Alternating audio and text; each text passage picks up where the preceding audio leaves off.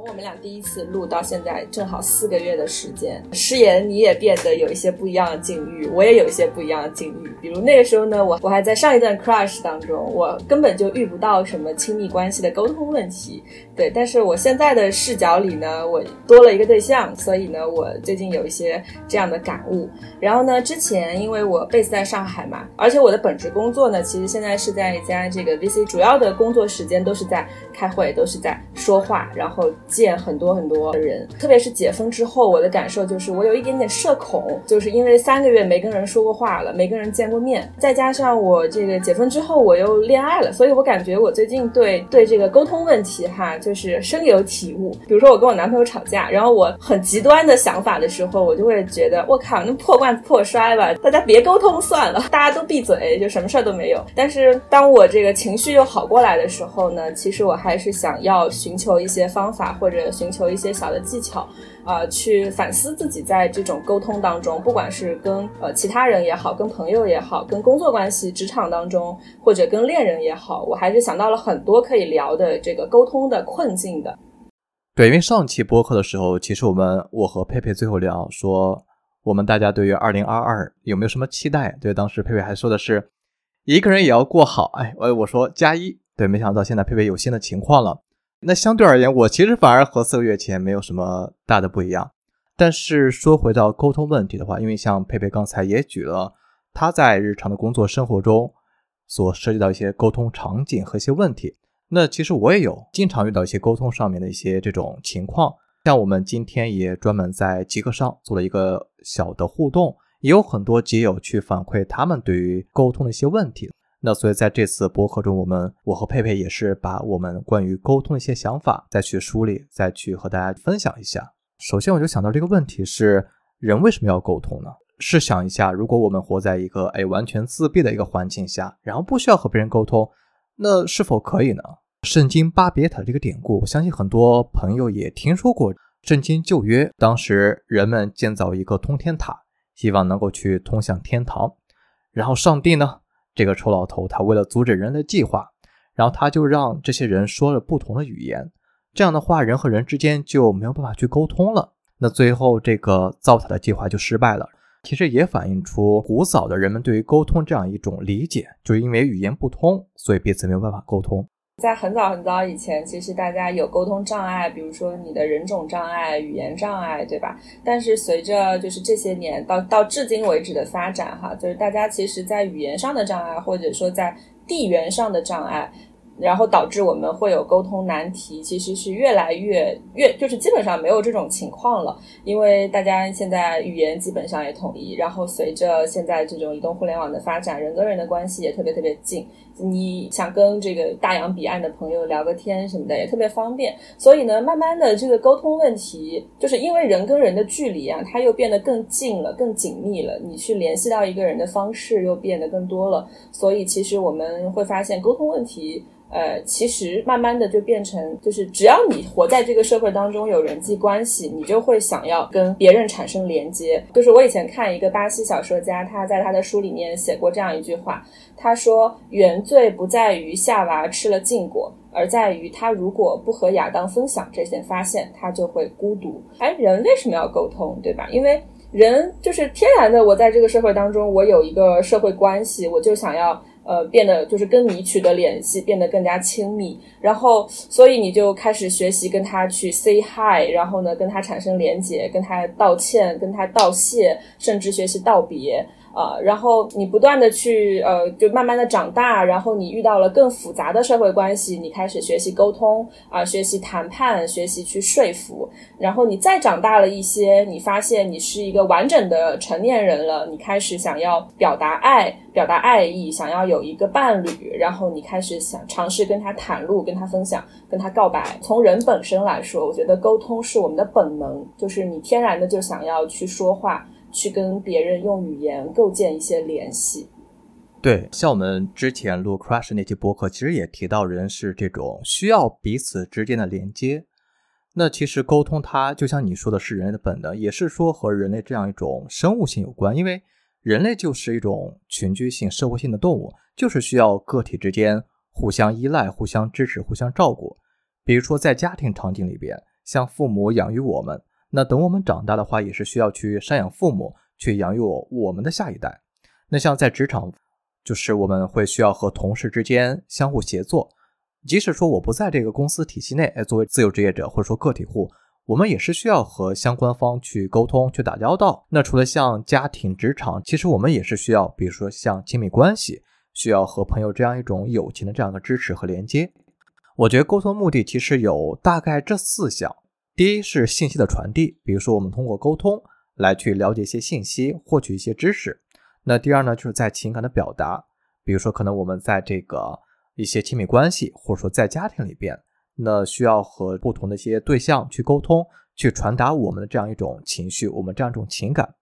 那第三，比如说在这个关系的建立，尤其是在陌生社交认识新的朋友，或者说和一些。很多年没有去交流，这些老朋友去重新建立一种关系，所以是需要去沟通。那第四，可能在一些这种实际的问题中，比如说在家庭、在职场、在亲密关系遇到一些问题，我们也是需要通过沟通来去解决。对，所以总结下来，我会觉得其实这是我们日常沟通可能都会去涉及到的这几个方面。从目的上来说，我们常见在沟通当中会遇到的哪些问题，以及你觉得产生这些问题的时候背后的原因是什么？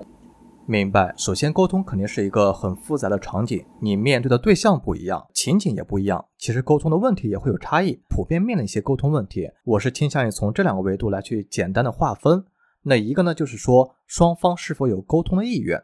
那另一块就是说是否有能力用语言来去沟通清楚。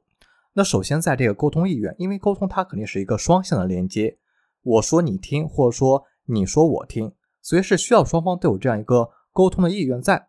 但这里边就可能出现两种情况。那第一呢，就是有时候我不愿意主动，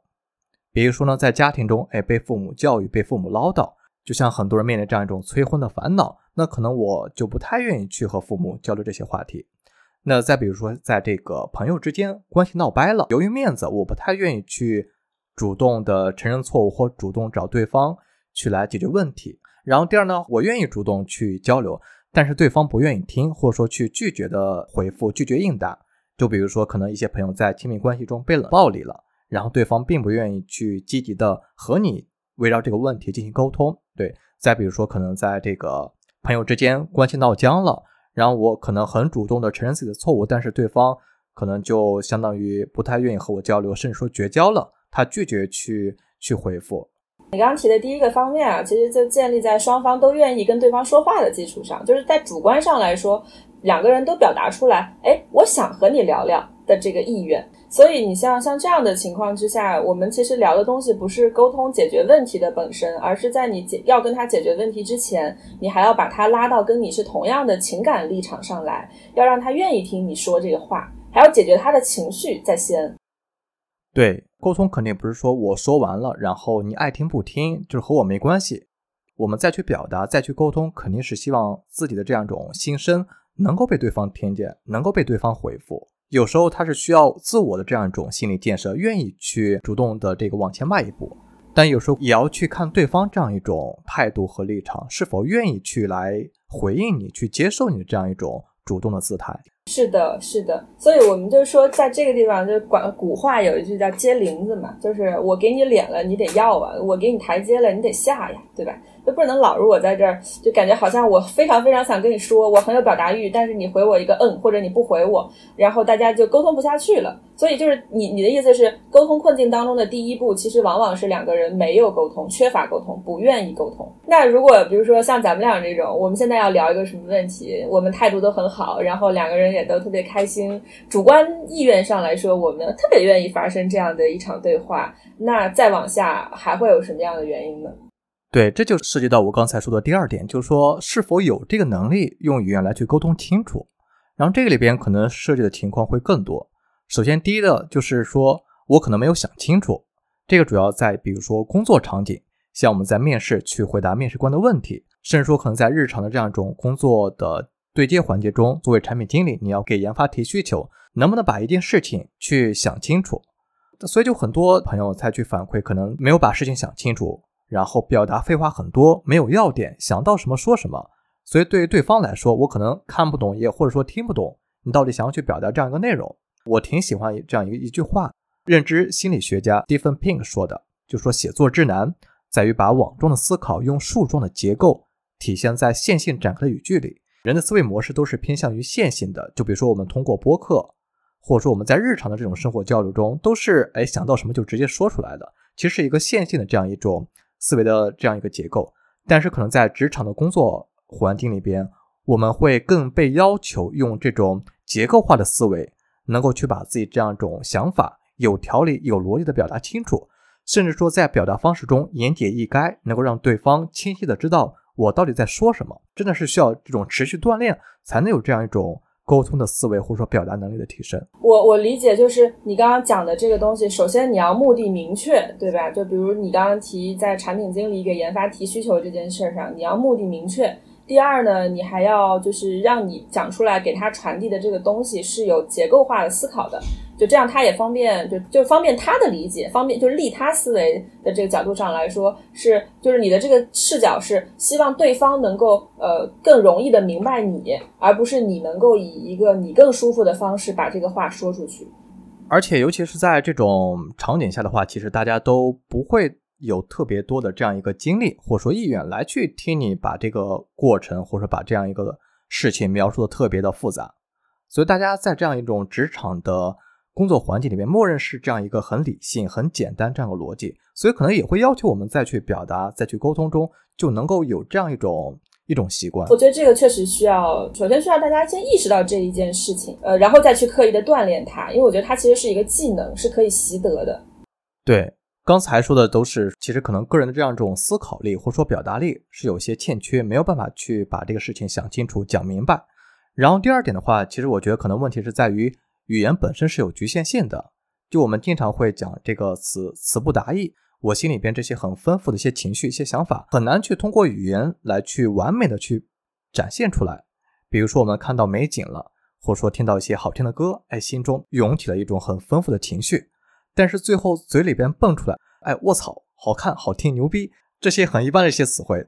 就像那个哲学家维特根斯坦他所说的，语言的边界就是我们思维的边界，就是说可能我们这样一种思维模式就受到这样一个语言的限制。现在我们经常会有各种互联网的新词汇，比如说像职场 PUA 啊、内卷啊、凡尔赛等等，其实可能这些词汇原先它可能并不是这个意思，但现在它被应用到这样一种情景下。然后我们一听到这个词汇，哎，就知道他想去表达什么内容。所以说，在这种语言的这样一种指向性上，专业术语来说，就是语言的所指和能指。就是我看到这个词，我和它对应这样所表达内容建立起这样一个关联，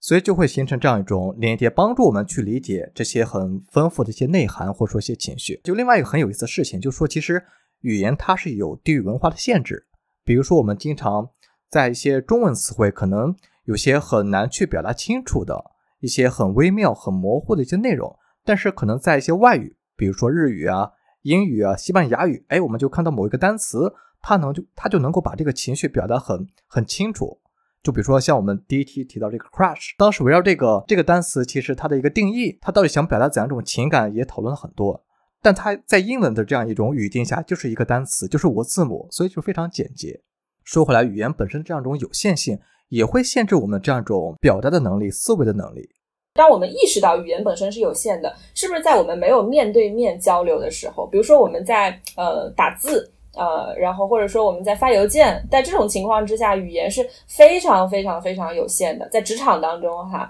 你肯定不如直接跟你的上级 call 一个五分钟的小电话来的来的直接，对吧？所以当当我们意识到语言本身就文字本身是就是词不达意的很有限的时候，我们是不是应该加强我们去重复沟通的这个意愿？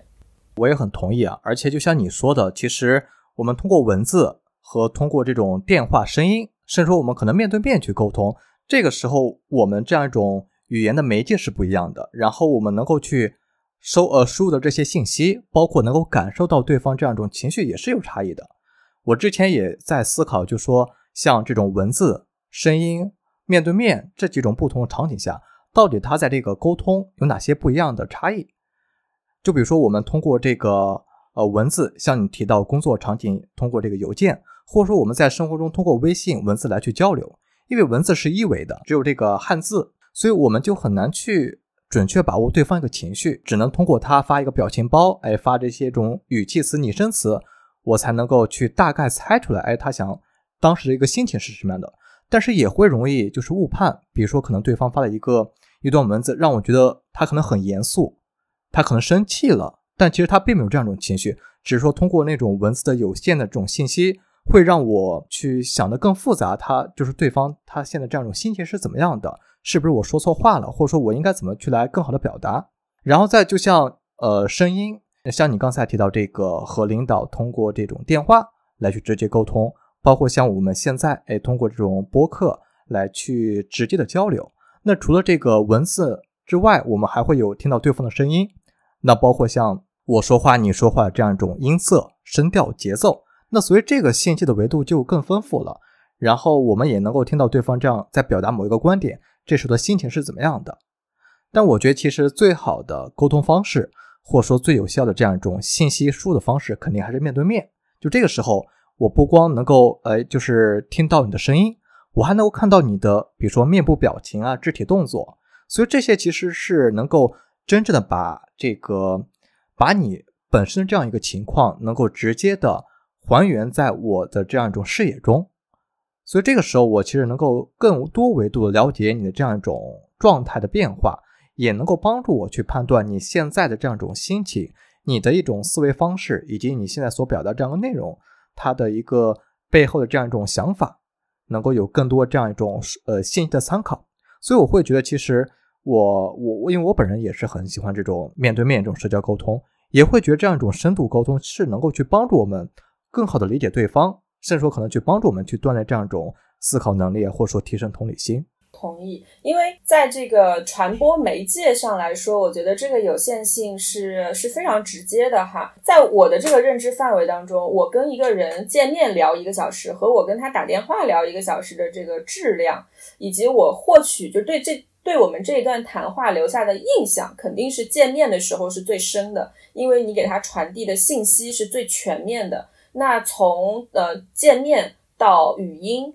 再到文字，它的这个信息传递的有限性是逐步、逐步、逐步递增的。你获取的这个东西越二维，就除了文本之外，呃，你没有看到一个活生生的人在你面前讲出来的每一句话的神态，你都没有捕捉到，你就会觉得，哦，我只能看到文字，那我就只看你说了什么，而不看你做了什么。比如说，同样的一句话，你开心的说出来，和你带着戏谑的语气说说出来。是完全不一样的体感，对吧？但是如果是文字的话呢，它就是很这个媒介就很有限，然后你就很有可能会造成误解。呃，而且说来挺有意思，因为我和佩佩，我们最早也是在极客上通过文字来去认识的。那时候可能对于彼此都是会有这些一些想象。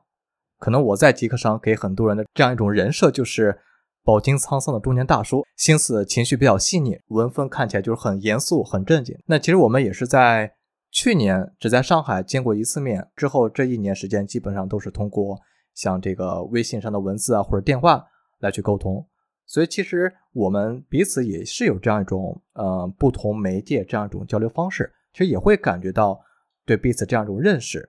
或者说对这样一种沟通的这样一个感觉，也会有很大的这种体验上的差异。就正好我们聊到这里，我们就拿咱们俩来举例子。我们俩的沟通是非常非常典型的一个好的例子。我分享一下我的我当时的那个想法哈。我们当时吃饭约在那个吃了个新疆菜嘛，然后我记得在这个百丽宫楼上嘛。然后呢，我记得那天我们一开始见面的时候，什么都就是大家都很正常的聊，因为在我的认知当中，我觉得诗言一直都是一个很理性的，因为当时你一直在极客上输出非常非常多的文字，你可以做到，我记得哈，你。一周最起码有两到三条是超过五百字的文字，我觉得就是你，你可能是一个比如说很很理性思考的人，或者说你大部分的时间都比较就是像一个公式一样的去运营自己的生活。但是那个时候，我愿意表现出来的是我我这个经常在外边这个玩啊，或者说去体验一些，因为我看消费嘛，所以也体验很多不一样的这个东西。但是我见到你之后，虽然我们还是聊一样的话题，虽然我们聊这个话题的。时候还是跟电话或者跟打字的时候一样的有这么高的信息密度，但是我会感觉哦，原来诗言是一个非常非常非常细腻，然后有感性的那一面的人。这个是通过他的，比如说呃肢体动作，或者说他给我反馈的一些表情，呃，因为我记得那天有一个印象非常深刻的事情。呃，我不知道你还记不记得哈？那天呢是袁隆平爷爷去世的那天，我们俩吃着吃着饭呢，我突然之间拿起手机，我看到这个呃新闻，然后我瞬间热泪盈眶，我就还哭了那么一下。但是我觉得有这种非常呃非常巧妙的化学反应，非常巧妙的即兴的当时那个实况下。发生的东西，就是因为你像我跟你第一次见面 c a n d l e 你对我来说算是一个陌生人嘛。那在那个情况之下，我发现诗言，你是一个瞬间就被我带入到这个共情的场景里去的人。然后从那里开始，我们才开始聊了非常多，呃，你的经历的分享，感性的一些思维，然后你的观点。所以我觉得，就是人跟人的沟通啊，你看，果然还是要，就是如果没有那一天在线下，我觉得我们可能不会打开这个话匣子，不会成为好朋友，呃，然后愿意去给大家去给彼此去分享我们生活中的点点滴滴，对吧？所以我觉得这个线下当中的这种小的 moment。他可能可能我们回想起来的时候，感觉哎平平无奇的一天，平平无奇的一个夏天的午后。但是正是因为线下的时候，你会有总会有一些这样你意想不到，但是印象深刻的小的细节，比如你看到我落泪的时候的第一反应。就会让我觉得，哦，诗言是一个很善良、很感性的男孩子。然后呢，你看到你跟我聊天的过程当中，你会发现，哎，可能我不是像就是所展现出来的这样非常爱玩或者怎么样。大部分时候，其实我自己是自己待着的时候是是比较呃比较自闭，然后。其实是很理性的一个状态，对吧？所以就是觉得线下的这个过程，沟通媒介的重要性吧，就是我们再 call back 一下好了。最好的、最高效的沟通方式，一定是这个人完完整整的三 D 的展现在你的面前，然后你们在双方都有沟通意愿的基础上去聊一件事情。确实记得好详细啊，细节还原的非常清楚，有些我都忘了。真的，如果没有那次见面，我们对彼此这样一种认知加深，可能也就不会有这次播客。刚才其实提到了像传播媒介的这种有限性，但我觉得还有一种问题啊，就是说可能我们在去表达内容的时候，因为本身双方思维方式差异，甚至说可能彼此有不同这样一种视角和立场，那所以可能你说的一句话，然后在我这样一种解读中，可能就会产生一些误解。就比如说马东他在奇葩说讲过这句话，被误解是表达者的宿命，流传的也很广。我们在说话，我们在去表达沟通的时候。其实这个话里边，它是蕴含着我们自己这样一种思考思维方式。我们说的话都是带有一种主观性。那对方如果说并没有那样一种经历，他可能有自己立场和视角来去解读，所以就很难充分的理解我所表达内容。那可能就会误解。那尤其是像在一些这种复杂的一些宏大的议题，可能像性别、男性和女性，围绕一些性别问题，可能就会聊着聊着发现，哎，很难让这样一个沟通去进行下去。刚才我们提到了有思考力和表达力的欠缺，没有办法去很明确的讲清楚，也提到了像这种语言本身的局限性、传播媒介的局限性。刚才所说的这样一种表达中主观性，对立场不同，也会造成一种沟通不畅。那所以刚才觉得这四种是我觉得确实我们在沟通中可能有这些细分的一些问题。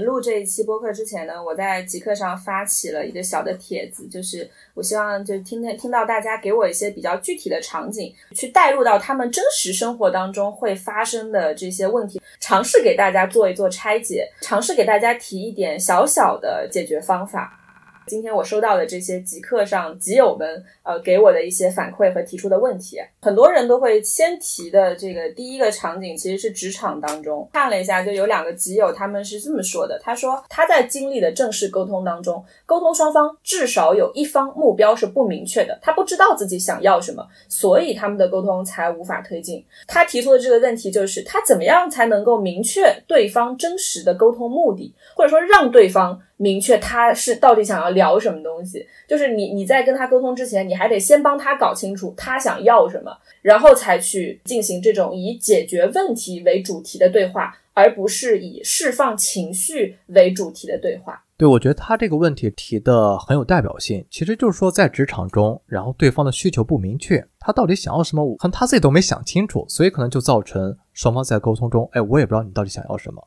就我是这样想啊，其实这个场景很适用于我们以前看过那些这个广告行业甲方爸爸的这个段子。你给他做这个东西，他永远都不知道他想要什么，但是呢，你你的每一版。都是他不想要的。就是刚才这个集友提给我们的，也告诉我们，就是在你去和别人要聊一个什么，就在站在他是一个正式对话、正式的沟通的基础上，两个人或者说最起码咱们自己。呃，应该要先明确好，我在这场沟通的目的是什么。我通过跟你这一次聊，我希望就是就你带一个目的，我也带一个目的，然后我们来聊聊看，你妥协多少，我妥协多少，咱们能够达成一个共同的目标，对吧？我觉得这个是这个是最好的场景。如果对方不知道自己想要什么，那其实就是他的这个问题就变成我应该如何去引导对方说出他的真实想法，他的真实需求。因为有很多人跟你聊的时候，他就是不会告诉你我的底牌和我的目的的，他就是想要想要你不断的去达到他的目标，他的这个注视的目光看着你，就是希望你不断的哎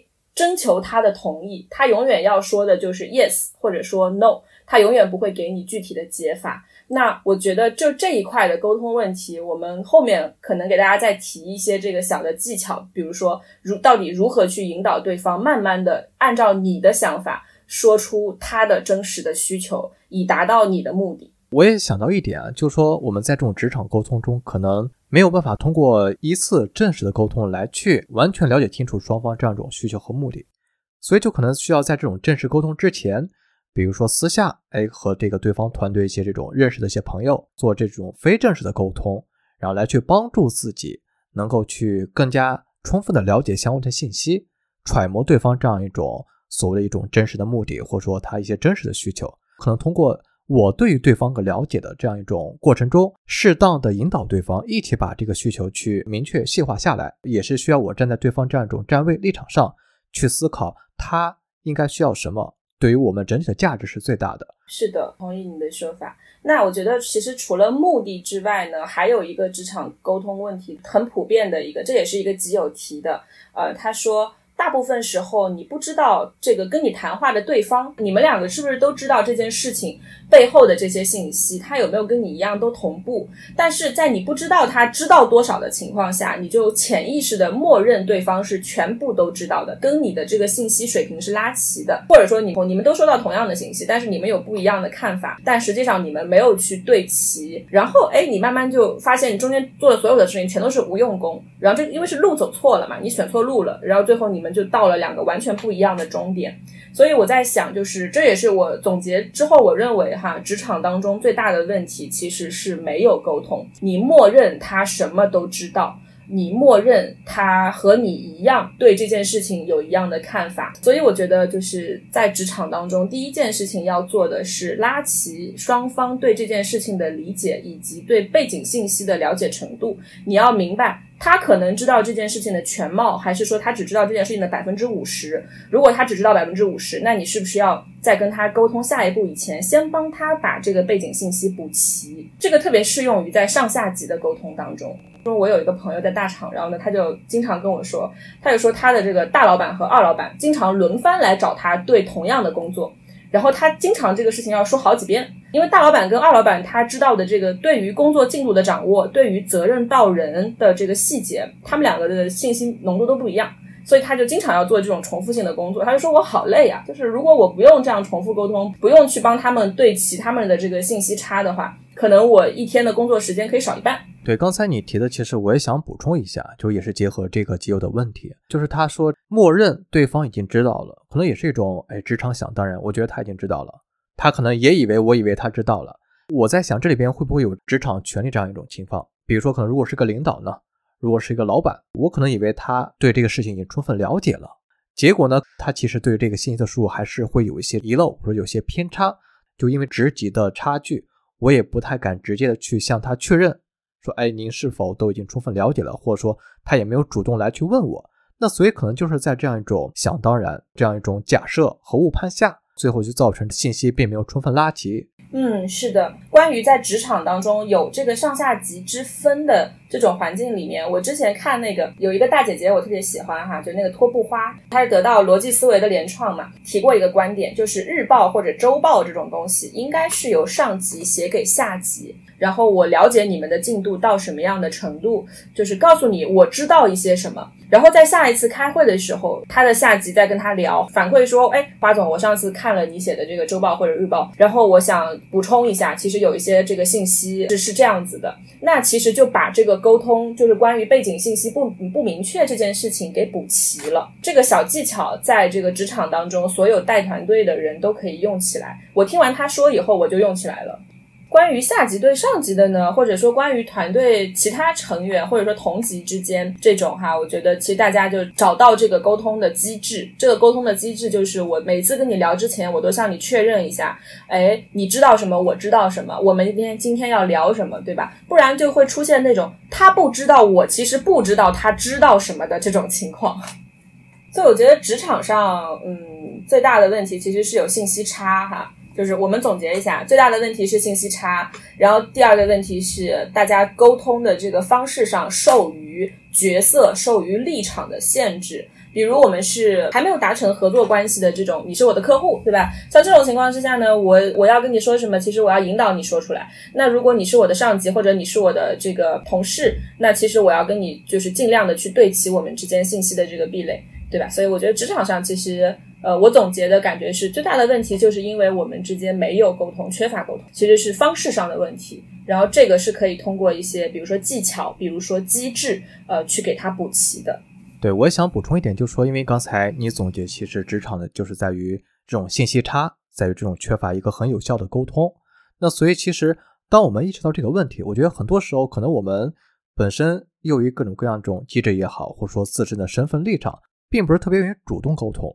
结果呢？最后问题就出现了。在职场中，我们其实还是需要主动的往前迈一步。当我们意识到沟通可能存在问题的时候，就是我们能够去勇敢的、主动的，而且是以相对比较合理方式，能够去进行这样一个沟通，去把问题提出来，来去增进双方这样一种理解，来去加强彼此的互信，能够去推动项目或者说这样一种工作的一个进行。所以，我觉得这样一种主动性。也是必要的。我们刚才聊的主要是这个职场嘛，都是很正式的场合。我其实今天也收到了很多大家关于说在恋爱当中遇到的这个沟通问题。跟我聊的这个女生呢，基本上都是大概在二十六岁到三十三十七八岁吧，大概就是这样的一个年龄区间。他们到最后聊完所有的问，就是归根结底都是我跟他这样沟通沟通有什么什么什么什么问题，然后他的那个感受都是落在。我觉得他不爱我了，但是男生给我反馈的问题啊，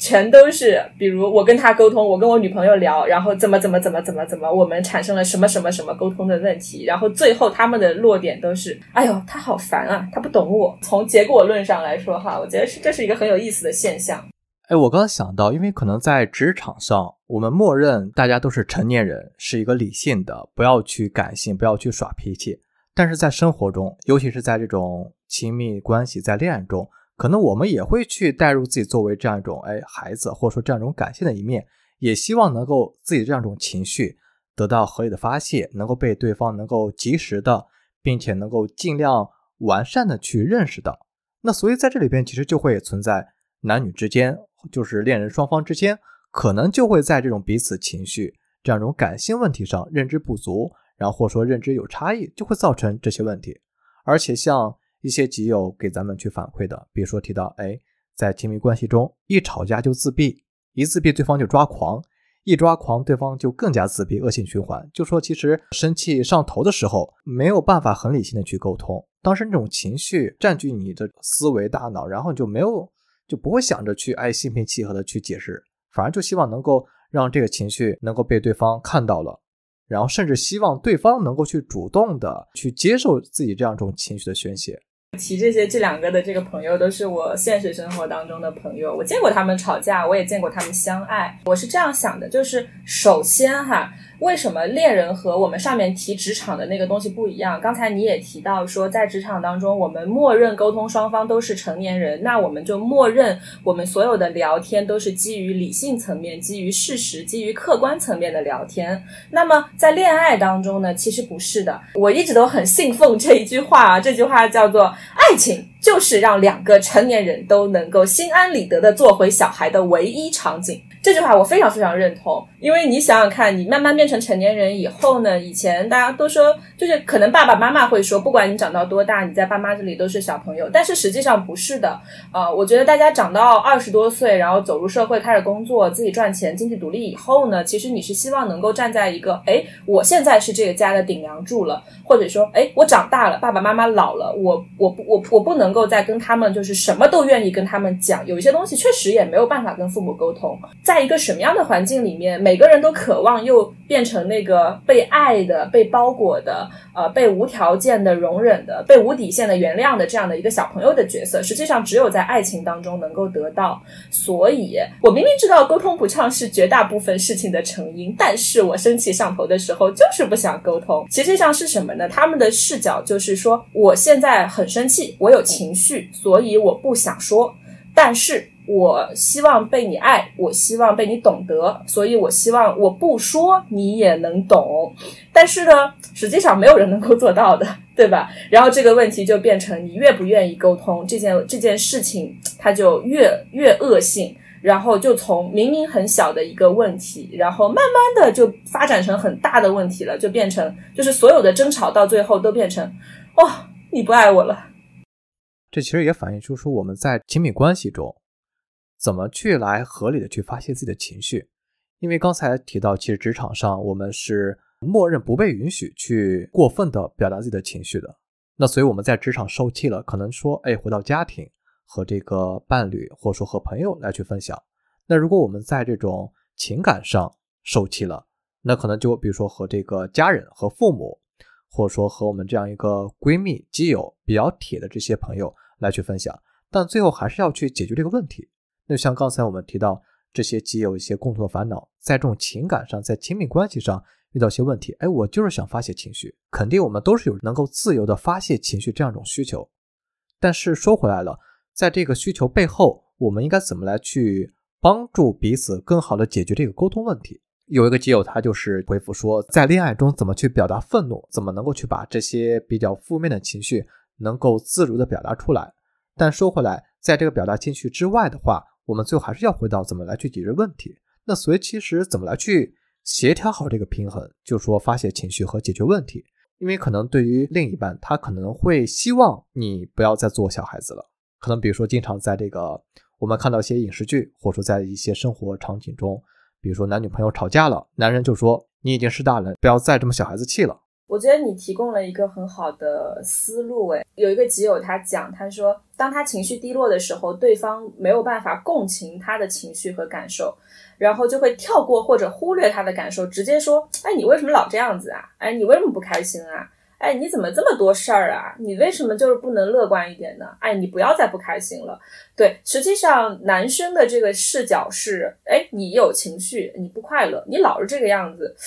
这个你也干不好事儿，那你别这样，我们不就能干好事儿了吗？其实，在男生的角度上，他也不知道怎么样去帮助呃女生把这个情绪给缓解掉。但是女生的这个问题，就从我本来不开心变成了我我不开心的时候，我还愿意向你表达，这正表明了我对你的信任，正表明了我是爱你的，我是愿意和你分享的。但是，哎，你好像没有看见我这个情绪的存在。然后你就跳过他，你就想着帮我解决问题。就这个时候，你跟我谈什么理性呢？对吧？你别跟我理性啊！这时候就是要你哄我啊！你把我哄哄哄开心了，我们怎么解决问题都可以，对吧？所以我觉得这个其实是，嗯，是处理问题的这个思路上的差异。那其实恋爱的过程当中，就是两个人要不断的去讲。不断就重复、重复、重复的沟通，告诉他你的这个处理问题的方式让我伤心了，你可不可以以后呃改成什么什么样？或者你可不可以以后不要这样子？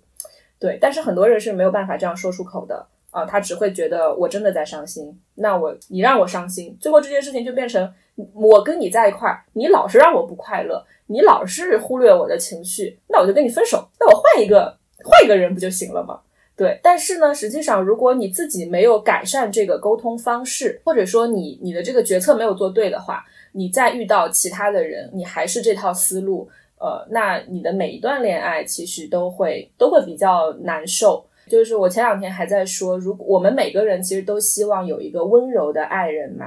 温柔的爱人啊，包容你，听倾听你，然后还有能力帮你解决问题。那我就在想，嗯，如果我想要找到一个这样的人，我们每个人都想找，那我们自己为什么不可以先成为这样温柔的人呢？对吧？你刚才也分析了，就是说这个双方他们可能都会有一些一些不足或者有些问题，可能某一方的话，他自己这样一种。处理情绪的方式本身可能就不会特别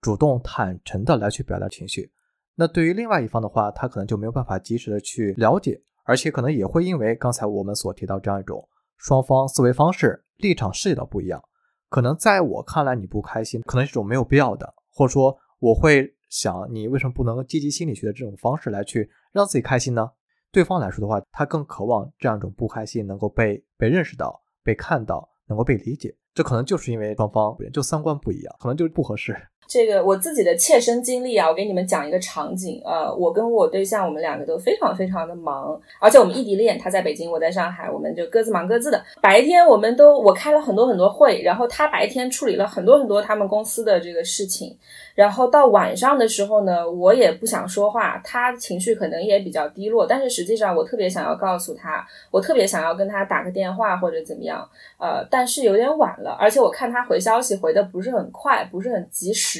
我不我不想打扰他，呃，所以我就说。呃，我说那我困了，我睡觉了，晚安，宝贝。你看很多字吧，对吧？很多字啊，二十几个字呢。啊，我睡觉了，我困了，晚安，宝贝。我还叫他宝贝，啊，他就回了个晚安，是吗？师爷，你太懂了，这人还能要吗？我第二天这个我看到的时候，我其实心里已经炸了。站在我一个女生的角度视角啊，我是这样想的，我觉得我也很累，我也很忙，但是我晚上没有机会跟你聊的时候，我还在体谅你，你也很很辛苦，对吧？但是呢，我还是用文字去。尽可能的表达了我对你的爱意和我的思念，打了好多字，对吧？但是哈，你就回了我两个字儿，回了我两个晚安，我当时就炸了。但是呢，我想了一下，因为就是我确实还是比较站在他的视角上考虑的。呃，然后我们又见不到面，我也不想在睡觉之前让大家不开心，所以我就跟自己，我就强压我的怒气，我就跟自己说，不行，你要平静，你千万不要在这个时候跟他找这种东西吵架，因为明天你们都还有很重要的工作要处理。于是我就睡觉了。但是我清清楚楚的记得，我看到那短短两个晚安的那个两个字的时候，我觉得我感受不到他任何的温暖和爱意，我是生气的。然后第二天起来以后，我再回看这件事情，我就冷静下来了。我冷静下来以后，我就觉得这件事情可能在他那里可能完全没有重视到，说我我在对他表达什么，他就是平平无奇说一个晚安，然后我们大家各睡各的就完了。所以后面我找了一个大家心情都很好的时候。然后我跟他提起这件事情，我就用比较这个呃轻松的语气提吧，我就说有一天晚上，其实我很生气的，宝贝，你都不知道，你那天晚上只给我发了晚安两个字，我觉得你好冷漠啊。我就是很客观的描述事实，给他表达我当时的情绪，而且我们后面其实没有吵架嘛，他立刻就炸了，你知道吧？他就说我没有啊，我不是这样想的呀，不就是晚安吗？我不觉得这是个事儿啊，你生气了啊？怎么会这样？对，所以这件事情之后，我就明白，就是很多东西在他的视角里面，他不认为这是一个问题。那在这样的基础下，我就要告诉他，以后你要就是你不要让我不要做这种会让我误会的事情。我们就建立好这个沟通机制，就是你就是我给你的表达，我希望得到你的回应。只有在我对你的表达被你看见、被你回应的时候，我才感受到我是也在被你爱的。然后大家这个氛围瞬间就变得很浓情蜜意。所以我觉得。这算是一个小技巧吧，就是当我特别特别想要跟他发火的时候，我总能先让自己把情绪先稳定下来，然后我去跟他提这个问题。当然了，我不是每个时候都可以这样，也有这个发脾气的时候。但是我每次发完脾气，或者说发的这个过程当中，我一定会跟他说：“我说宝贝，我很爱你，但是这件事情我真的很生气。”啊，我觉得你这样做就是怎么怎么怎么怎么怎么，他就会觉得哦，就是他是这个知道我想说什么的，他也没有因为这个就在指责我、抱怨我，我们是在解决问题，所以你就是不断的在给对方这个心理暗示。然后你可以这样想，就是任何一个人都不愿意伤害一个爱自己的人吧。换个角度来去想一想，你刚才所表达这个事情啊，就我会感觉这个男生真的完美的采用我们这些基友反馈在恋爱沟通这些问题，基本上每一项他都会有。所以听下来，我会感觉其实你在里边是自己承受了很多情绪，为了能够让彼此这种关系更加的亲密，来去解决这些问题。这其实就是我刚才所提到，怎么来去将这个发泄情绪和解决问题做好平衡。你是更多的是倾向于后者，来为了维持两人这样一种亲密关系。如果说是换成另外一个女生，她可能遇到你这样一种情况的时候就爆炸了，或者说她会把这个情绪去直接表达出来。就像我刚才所强调的，大家会在亲密关系中遇到这些问题，想要去发泄情绪是一种非常合理的需求。而且，其实当你去表达愤怒的时候，肯定不是这因为这一件事情，肯定是前边所积压的各种各样的一些细节或者一些问题，最后累积到一定程度了，让你觉得必须要去表达自己这样一种愤怒，或者说不满，或者说 say no 的这样一种情绪。所以在这个时候，很可能。你对他这样一种情感，这种关系可能就变了。就像你刚说，对我很爱你，但是，所以你其实更想强调的是，但是后边的那时候，我会去想，你到底是否真的还爱他？因为他之前其实很多时候并没有真正的如你所愿，或者说让你觉得挺伤心的。当我们真的会在亲密关系中遇到这样让自己不得不压抑了愤怒，然后不得不去表达这些不满情绪的时候，可能意味着这个关系已经到了一个转折点。那是需要我们去重新思考这段关系，对自己也是对对方更好这样一种选择。所以，并不是所有时候都是为了去推动解决问题。如果一个问题没有办法解决，那发泄情绪让自己更好受，其实很可能是一种更好的选择。呃，我觉得可能他是这个性格上的差异。比如说，我在日常生活当中，我都是一个非常怕麻烦的人，所以我确实中间也单身了非常长一段时间，就是因为我不想要另外一个什么莫名其妙的一个谁进入我的生活，这样很烦。我不想处理别人的东西，就他的情绪、他的日常什么需要我来照顾，我一点都不想干这个事儿。但直到我遇到我这一任男友呢，我我发现就是人是会人确实是会变的，即便我是一个很没有耐心的人，但是。在面对他或者遇到他以后，我确实有发生改变。我一直认为哈，就是相爱是容易的，相处是困难的。不论男女，只要涉及到相处，只要时间变长，其实不不论男生还是女生，都是靠智慧在做。呃，智慧加上一点点你对他的爱。然后你刚才说，其实当大家的这个矛盾激发到我好像解决不了这个矛盾了，我现在不把这个情绪发泄出来，我就觉得我就觉得不舒服。对我觉得遇到这种情况，其实是日常相处和沟通当中，呃，你的那个那团很大很大的火气啊，其实是由日常你一点一点憋下来、积累下来的小的事情给酝酿出来的。那你怎么样去避免，对吧？你你去。跟一个人走入一段关系，你肯定不希望你们最后因为莫名其妙，或者说对方看来莫名其妙的一团大火啊，然后你们就分崩离析了。所以就是你要在日常当中出现一个问题，我们就解决一个问题。解决完，如果他改了，对吧？那你会更爱他一点。如果解决完，你发现他改不了，哎，那你就可以想想这件事情是不是碰到你的原则和底线了。他又不愿意改，哎，如果是这样的话，就是你可以换人嘛，对吧？如果碰到你很原则、很底线的这种问题，你你确实可以有这样的选择的。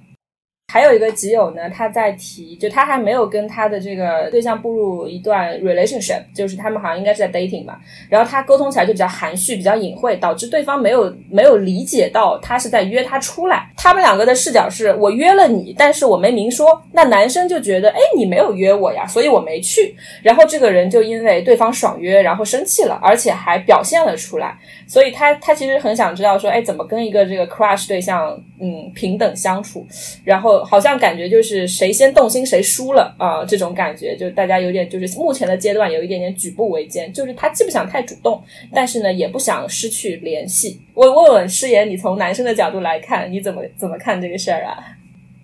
这个基友说她应该是个女生，然后先对这个男生抱了一些感情，女生主动去提出来这些想法，对女孩子来说可能会比较难，因为可能我们现在这样一种社会规范会觉得，其实男生更应该主动。就如果这个女生真的是希望能够拉近彼此的关系，我觉得适当的稍微主动一点点，其实也可以理解。双方关系拉近、增进了解之后，然后也能够帮助自己更好的判断对方是否适合。所以我觉得这个也是对自己来说更好的这样一种选择，要比始终处在一个比较暧昧的、模糊的这样一种 crush 关系会更好一些。该勇敢的时候还是要适当勇敢，有再勇敢的去争取。但是也不会让自己在里边陷入太多，这个我觉得还是需要嗯去拿捏一下。嗯，是的，我也同意。其实我觉得大家还没有进入一段关系之前呢，所有的沟通都是基于兴趣、基于探索欲。那这个时候，你的你又你就是怎么样去确定你是喜欢这个人的？肯定你希望对他也多一些了解嘛。如果站在我的角度上哈，我我也会觉得，其实你可以稍微这个。多说一些，呃，你但是你不想太主动，我不知道这个原因是什么。就如果是我的话，我肯定很想创造很多我们之间可以相处的机会，或者最起码我们要能够聊得到一起去。就如果说他连这个都不接你的话茬，或者说都很很不愿意这个和你碰面，那我觉得其实没有什么必要在这个人身上浪费时间，因为你的时间、你的精力也是有限的嘛。对，然后像这种情况，你即便去时间越来越长，你对他投入的东西、情感、精力越来越多，呃，在你们又没有获得一个好的沟通的条条件之下，你的沉没成本越大，你自己会越来越自苦的。我我是一直都觉得你要避免就是让自己痛苦这件事情，特别是沟通当中，嗯。而且我看到这个基友他也提到说，呃，想知道怎么跟一个 crush 对象平等相处，但是我就在想，既然是已经是 crush 的关系里边，本身就是一个很。模糊很暧昧的，这个时候很难做到平等，只能需要某一方主动来去打破这样一种状态，要不就是往前，要不就往后。对，我觉得这是一个心理战吧。就是在 crush 的时候呢，你既不确定到底是你喜欢他多一点，还是他喜欢你多一点，或者你也不确定到底是你先爱上他，还是他先爱上你。那你这时候的主动完全没问题啊！我觉得，就是你你就是由由这个由你去做这件事情，其实你掌握着这段关系推进或者不推进的主动权啊。我觉得掌握主动权在。这个恋爱以前的沟通当中是非常重要的事情，呃，你你给他养成这样的习惯，给他养成这样的依赖，那么最后这个关系 push 还是不 push，其实在就决定。都决定权都在你的手上，然后这个沟通起来比较含蓄、比较隐晦这件事情呢，我觉得呃，这个是性格问题哈。但是我一直认为沟通其实是一项可以后天去习得的技巧呃，即便你是一个内向的人，那你们没有见面的时候，其实可以打字啊，其实可以语音啊，或者怎么样。重点是你要坦诚的呃，向他表明你说这个话的意思。比如说我今天想，哎，你打不打游戏？我跟你一起打个游戏。我想去个哪儿？你你要不要陪我去？或者我今天哎，我看到一个什么东西，我想跟你分享，其实都是沟通上的这个非常常见的一些呃日常的聊天。对我觉得这些是完全 OK 的，其实就是去建立，就是给他一个话口，告诉他这个暗示他，我想了解你。那他如果回应你，就表示他愿意和你互相了解，对吧？我觉得这个其实就是可以去刻意锻炼一下的这个小的技能。哎，刚才你提到就说可能会因为本人是有些性格内向，所以不太愿意主动，也有可能一种情况就是。刚才也提到，就这种社会规范，大家会觉得女性主动就掉价了，当然也是一种偏见，但也不能说，哎，女生勇敢主动起来，这个肯定也不是一个特别好的这种倡导，觉得这个还是需要个人来去选择。嗯，是的，你搞明白你的目的是什么？你想要跟这个人了解多一点，在一起，然后你动心了，你喜欢这个男孩子，或者你喜欢这个女生，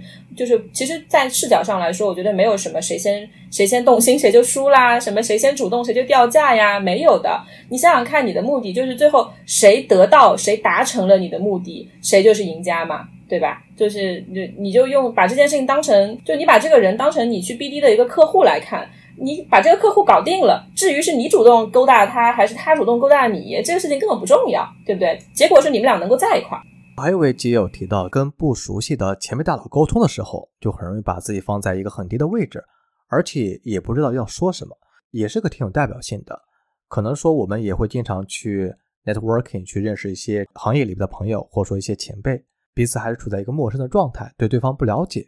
然后又因为自己比较资浅，对方又是大佬，所以很容易就让自己处在一个谦卑的这样一种位置。它其实是两个层级的问题。第一个问题是如何解决他跟大佬之间这种呃地位吧，或者说心理的距离上的这个落差感。然后第二个问题是如何跟人家聊到同样的共同话题。对我觉得这是两个层级的问题，一个是心理层级的问题，一个是技巧上的这个问题。我们先说第一个好了，我觉得，嗯，这个心理问题就比较好解决，你就默念三遍嘛。就再牛的大佬，他也是人，他系鞋带他也得系蝴蝶结，对吧？跟你一样。就是你你他可能只是比如说经验上比你这个长二三十年，或者可能他能力上比你这个早进入这个圈子，对。但是你跟他在这个嗯，在心理的这个距离上，你可以崇拜他，你可以欣赏他，你可以是他的粉丝。但是当你们聊天的时候，你肯定是一个后辈的这样的一个身份嘛。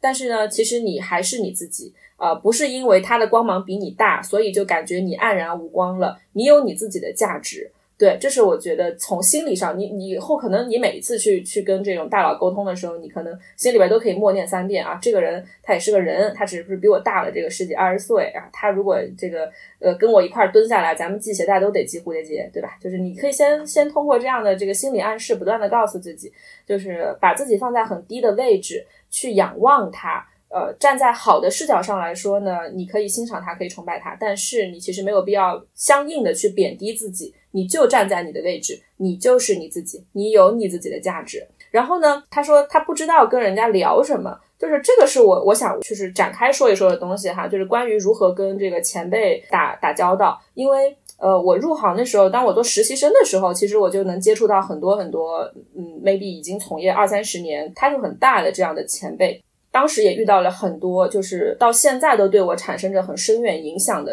这个前辈老师。然后呢，我跟他们聊的时候，我觉得其实有三个点是我自己总结出来，我觉得很就是很重要。就是第一点，我觉得你要建立对这个人尽可能多、尽可能全面对这个人的了解，然后你才去跟他认识。就比如说，你可能在呃，可能某次活动会议啊，或者说某次工作、某次什么。呃，私下的这种小的 party，你见到一个这样的大佬，那在见他以前，其实你就知道他的名字，那你其实可以立刻，或者说之前你就先储备好你想要去认识的这个人，你对他能够收集到所有的公开信息，你渴望就是跟他能够产生交谈的前提，就是你要对他的了解，就是在见见他第一面的时候，你就要展现出来。呃，这件事情就是，而不是说我就是平平无奇随便过来，我递个名片，老板，我能不能加你微信，对吧？如果这样子的话，那肯定肯定没戏嘛。然后第二件事情呢，就是我觉得是真诚。我觉得，就可能当我是一个实习生的那个视角的时候，哈，我我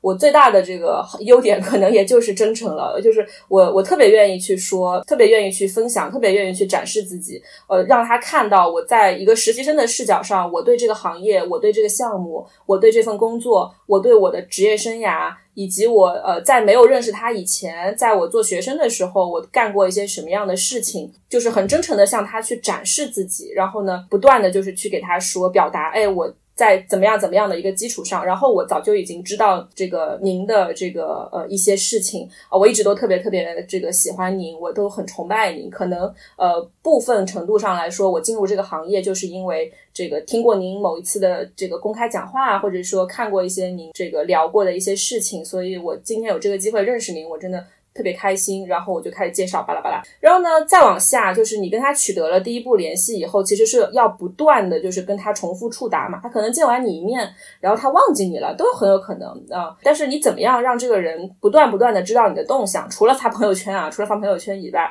就是你如果能够为他也创造一些价值，如果你能够站在一个利他的思维角度上去做这件事情，那是最好。呃，但是有很多人他可能确实也没有办法为这种前辈创创造什么价值。那么，我觉得你可以带着一点你的小问题，每隔一段时间征求征求一些他的意见，站在他如果愿意和你沟通的基础上，呃，哪怕给了你一句或者两句的指点，那么 maybe 再过三个月或者再过半年左右的时间，你可以回去再跟他聊一次天，告诉他当时这个问题啊，他给了你一个什么样的建议，或者说。你当时选择做了一个什么样的决定？哎，然后我现在我我给你迭代一下我的进度，我告诉你，哎，我又成长了，老师，而这是因为你对我的帮助。对，所以我觉得就是在这样的沟通的基础上，一年、两年、三年，你会发现他是他是很开心的啊，他就见证了你的成长，然后确实你也有自己的实力，有自己的价值，对，所以我觉得就是完全不用，完全不用说，因为对方光芒特别大，你你就开始有有那么哪怕一点点的，比如说自卑也好，或者什么，你自己很坚定，我是有价值的，我只我现在认识你是因为我很崇拜你，我有这个机会就是走到你的身边，然后。就是你可以看到我的成长，你可以慢慢的发现，maybe 两年后、三年后，我我成长为一个什么样的人了。然后你在最早的时候看到了我身上那些闪光点。我相信作为前辈来说，站在他们的视角上，他们也是很愿意看到这样的后生的。像跟前辈的沟通呢，比如说可能比你大个三十岁、二十岁这种年纪，其实跟你的父母差不多大了。那就像是在我们和和爸爸妈妈聊天的那个过程当中一样，就是有很多人会觉得这个呃父母的视角里啊，或者说长辈的视角里，就他永远把你当成那个宝宝在看待，他没有觉得你长大了，没有觉得你现在是一个可以独当一面的成年人了。对，所以就是他的视角还没有转换过来，会导致你们之间产生一些沟通上的矛盾。比如我看到有一些基友的评论，就说。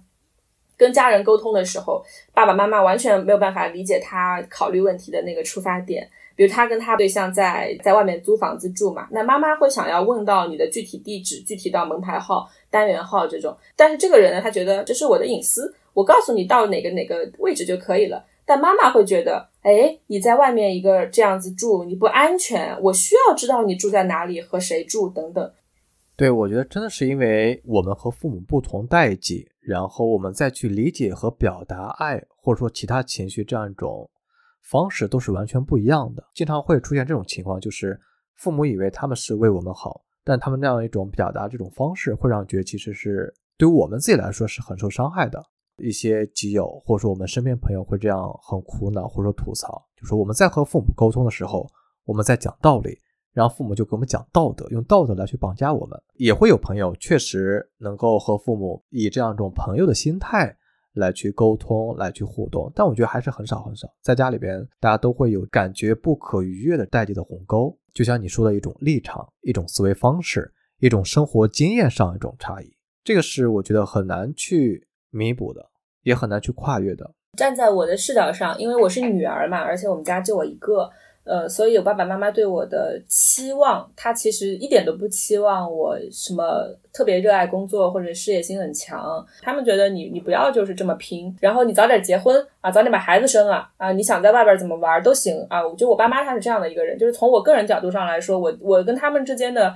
沟通问题，理论上来说应该很大，但是这这一两年的时间，哎，好很多，因为我我掌握了一个很小的小技巧，就是。当他每一次要给我说什么东西之前，我就先给他洗脑。就是怎么洗脑呢？就是我不断的在让他走入我的规则里，就是我会引导他一步一步的。就是你看哈，那个谁谁谁结婚结的特别早，孩子也生了，但你看他过得幸福吗？不断的给他举这种反例，然后呢，先让他意识到他们提出来的解决办法其实风险也挺大的。然后呢，就是不断的给他说我现在的计划，不断的给他灌输我的这个计划是什么样子的。比如说我计划我今年半年我要干哪些事儿，我会干看到一个什么样的成绩啊？然后可能两年后咱们就能怎么怎么怎么，就给他画饼，就给爸妈画饼。然后这个，而且每隔一段时间啊，他要跟我说什么之前，我永远都会告诉他，我这个计划现在进度已经进度到哪里了，就是给他一个清晰可见的进度条，告诉他这个事情如果按照我的方法走，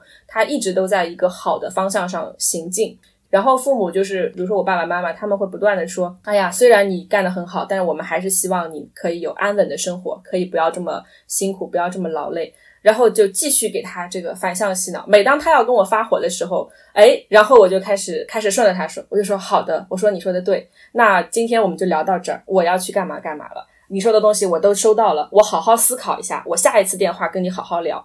然后等到下一次电话的时候，就还会把刚才我讲的这些东西全部重复一遍，先给他反向洗脑很久，然后把他引入我的规则。最后，如果他还是坚持他的这个东西，我就告诉他我收到，然后我考虑，然后下一次再说。就你会发现，这种重复沟通的次数越来越多，越来越多以后，他是会就是被你的规则和框架给带着走的。对，所以我觉得这件事情，我大概花了一年左右的时间吧，我才把我的爸爸妈妈的思路给掰过来。我觉得这是一个，这是一场马拉松啊，这是一个长期战斗，呃，这大家都得挺住。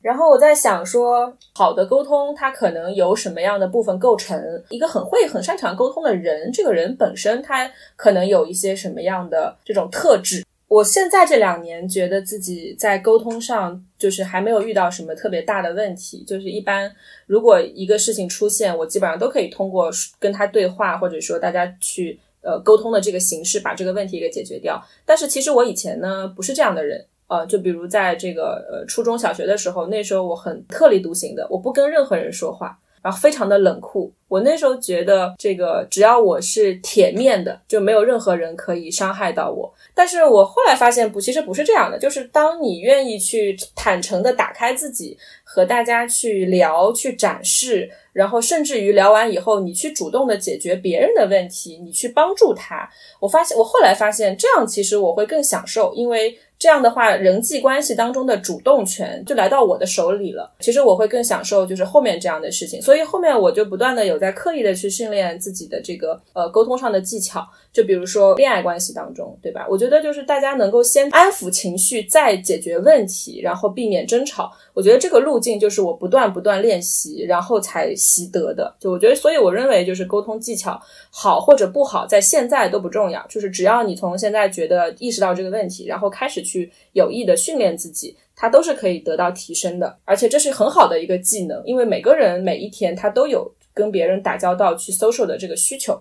但是这样说的话，其实也意味着这种沟通的问题是一直会存在的。大家都会在日常生活中各种各样的这种沟通场景，各种各样的对象，那肯定也会有各种各样的问题。所以其实我就会突然觉得，沟通的困境、沟通的问题反而是个常态。我在想啊，你在比如说熟人场景，或者说陌生人的 social 的这个场合里面。你遇到过那种你跟他聊，然后你觉得哇哦，这个人好擅长聊，好好会聊天啊，好好好擅长沟通啊。就你遇到这样的人的时候，你有没有尝试去总结过他们这样的人身上都有哪些共同的特质？我觉得大部分好像都是我是比较擅长沟通。就在你说这些场景里边，对他们都会觉得啊，你好擅长沟通啊，你好 social 啊，你够了。那那说回来，我觉得几方面特质是比较必要的。第一是信任。在这种沟通的话，其实它是意味着信息的传递，或者说这种情感的这样一种分享，就会要求彼此是在一个刚才我们也说了是有充分的沟通意愿，也是需要彼此在这样一个坦诚互信的一个立场之下。那举个反例，就比如说我去商场买衣服了，导购小姐给我去推荐各种各样的衣服，或者说我在健身房，然后私教过来说要给我去讲解动作，那我可能潜意识就觉得他们是为了给我推销。甚至说忽悠我，我就对对方有一种不信任的这样一种立场，也不太愿意和他们去沟通。那那个时候我就可能就哎，我自己看看吧，或者说我自己来练，所以就没有办法让这个沟通进行下去。那第二的话，其实同理心经常提到这样一个概念啊，身边的这些朋友对我这样一种好评，会觉得我其实同理心还是蛮强的。我就在想，其实我们怎么去来理解这个同理心，怎么来去获得这个同理心？我自己总结，它是对对方情绪感知这样一种意识和能力。就比如说，你一开始分享的就是我们当时第一次见面很有意思的一些细节，所以你也感受到这样一种同理心，就是我能够通过你的这些很微小的表情、动作，或者说声音的变化，来去了解你这样一种情绪状态，以及通过你的分享，能够去站在努力站在你的这样一种立场视角来去思考你的这样一种想法，所以这个其实是我认为一种同理心的表现。到底这个同理心它是一种天赋呢，还是说也是可以后天习得的？可能每个人都有不同的这样一个理解。我们有时候会说，哎，这个人 ego 好大，或者说没有同理心，可能意味着他是相对来说更加的自我，更有意识去表达自我这样一种观点，反而在去倾听和理解对方的这样一种方面上有所欠缺，并没有很深入的去站在对方一个视角下。去来转换立场思考问题。另外，可能就是大家对于像这种性格测试，比如说 MBTI，可能也会去让自己划分出，哎，有些可能就是偏向于呃这种感受力比较强的，有些可能就会觉得哎很理性，或者说缺少这样一种同情和感受力的。所以这可能是从一种天赋或者说一种先天的条件来去理解的。但是在后天能否去习得呢？我觉得其实也是需要我们有这个意识，通过更多这种沟通场景，真的去在这种实际沟通中了解，比如说你说这句话到底意味着什么，而不是说只是我听到这句话，我觉得你在说什么。真的能够去努力站在对方立场去思考，你到底在说这句话的时候你在想什么？这个时候其实是帮助我们更好的理解对方，也是说帮助我们自己去尝试着训练这样一种同理心这样一个路径。刚才提到像这个信任和同理心，第三个我觉得一个特质就是说认可沟通本身过程这样一个价值，就是很多人沟通可能是为了获取一些信息，然后他可能就会觉得，哎，你啰里吧嗦说了很多，但是我其实心里并不想听。我只是想最后获取你一些信息什么的，有这样一种场景下，但对我来说，其实，在和这种朋友，不管是新朋友还是说老朋友，在这种沟通过程中，对方所表达一些内容，我都会很认真的去倾听，很享受这样一个过程。之前也有其他一些基友会问，哎，说我这么喜欢社交，这么喜欢线下的沟通，有什么目的吗？哎，我说我其实没有什么目的，沟通本身对我来说就是目的，或者说就是一个很让我享受的过程。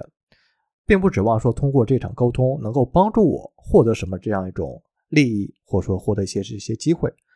而是说在这样一种呃双方的互动、双方建立连接的过程中，能够更加充分的去了解对方，更加充分的去表现自我。这个对我来说是反而是更有魅力，或者说更有意思的。所以我会非常看重整个过程，而且在这个过程中，我自己也有意识去把这样一种对话、这样一场沟通。作为这样一个思考的一个输入和养料，所以已经有意识能够通过这样一种看起来没有目的的漫谈，来去让自己获得一些这种新的思维的碰撞。所以对我来说，沟通的本身是过程，但同时也是目的。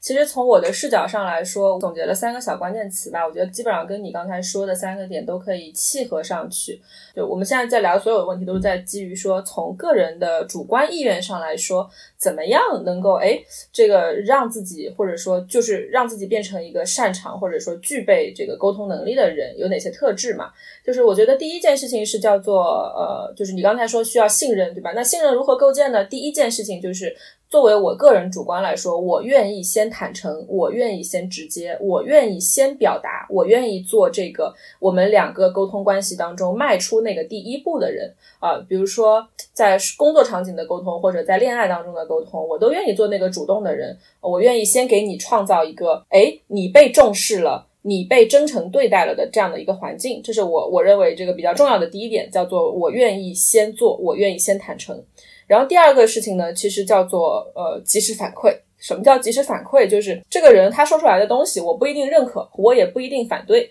呃，然后呢，他讲的这个东西，我也没有办法立刻给到他非常非常有利的这个 evidence 去去反馈他。但是我会立刻告给他这个嗯，OK 啊，就是好的，我我知道你的意思了，就是立刻告诉他我收到了你的信息。啊，至于我收到以后我怎么去处理，那是我们下一个阶段要聊的东西。但是及时反馈这件事情，其实能够给到对方一个这个我被重视啊，然后你立刻就 get 到了我的信息，证明你在认真听我说话啊，给对方一个这样的感觉。对，这是我觉得第二点比较重要的，叫及时反馈。然后第三点呢，就是给对方在情绪上一个他愿意说话的环境。这件事情怎么去达成啊？就是他不论说什么东西，你都能够。精准的抿到他讲这句话背后的情绪，你会，你可以及时的反馈出来说，哦，我我认可你的这个说法，你你说这这句话的时候，你的心里是不是这样想的？然后巴拉巴拉巴拉巴拉，就是不断的在给对方肯定和引导的过程当中呢，他会觉得，哎，你是跟我站在一边的，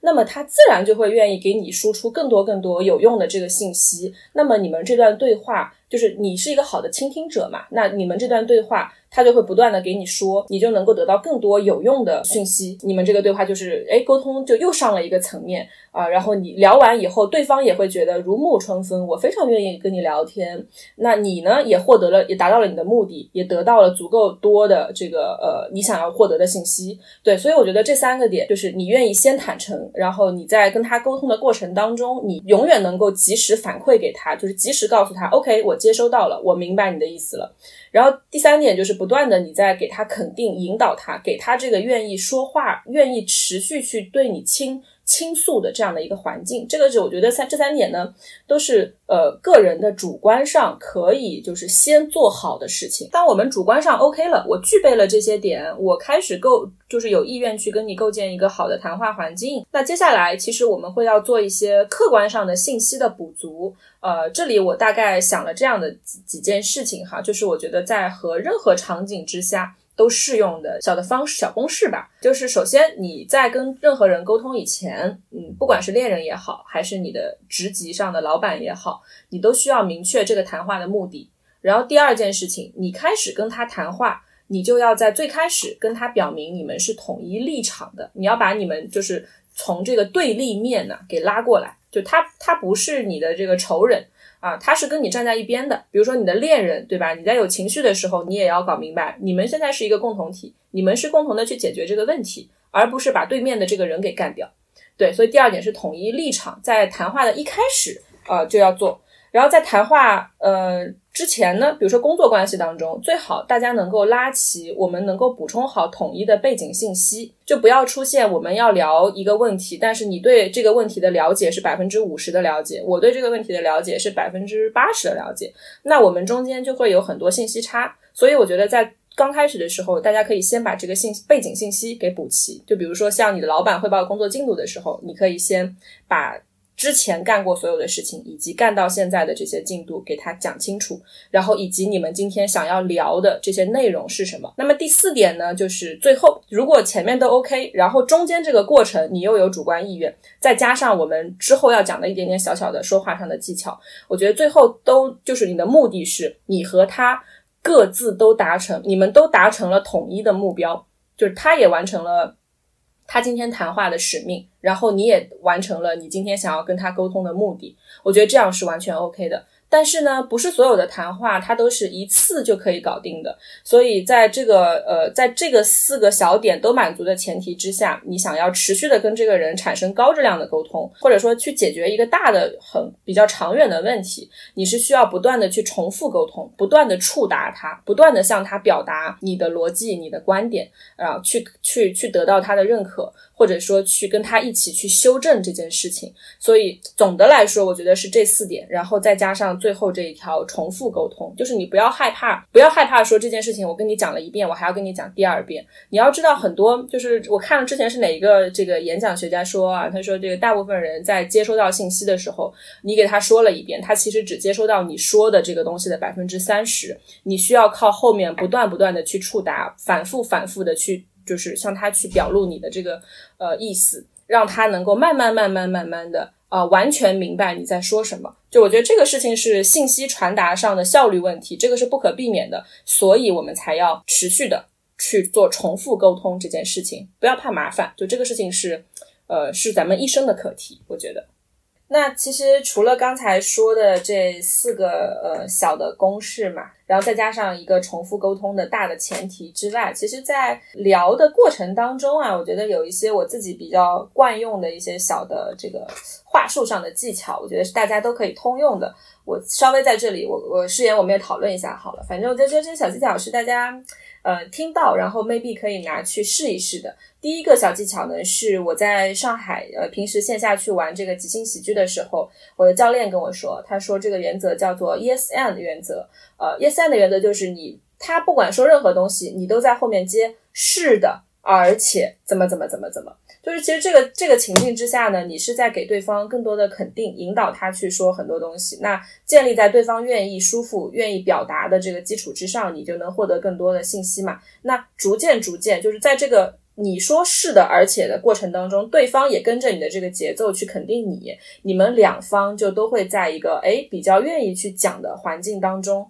啊，然后呢，这个谈话它就自然而然会这样顺畅下去，你们就更愿意去表达表达就是自己的这个意见。对我觉得，所以所以这个是第一个小小原则，叫 yes and。然后第二个小原则，我觉得比较适用于大家带着情绪在沟通的这样的一个场景啊。你要做什么？你要跟他说什么不好的东西之前，你先把这个情绪前置，这有利于把你们就是前置情绪，有利于把你们拉到同样的立场、同样的出发点。就比如说恋人吵架，吵架之前，我我一般都会说，哦，我一般都会说，哎呀，宝贝，我很爱你。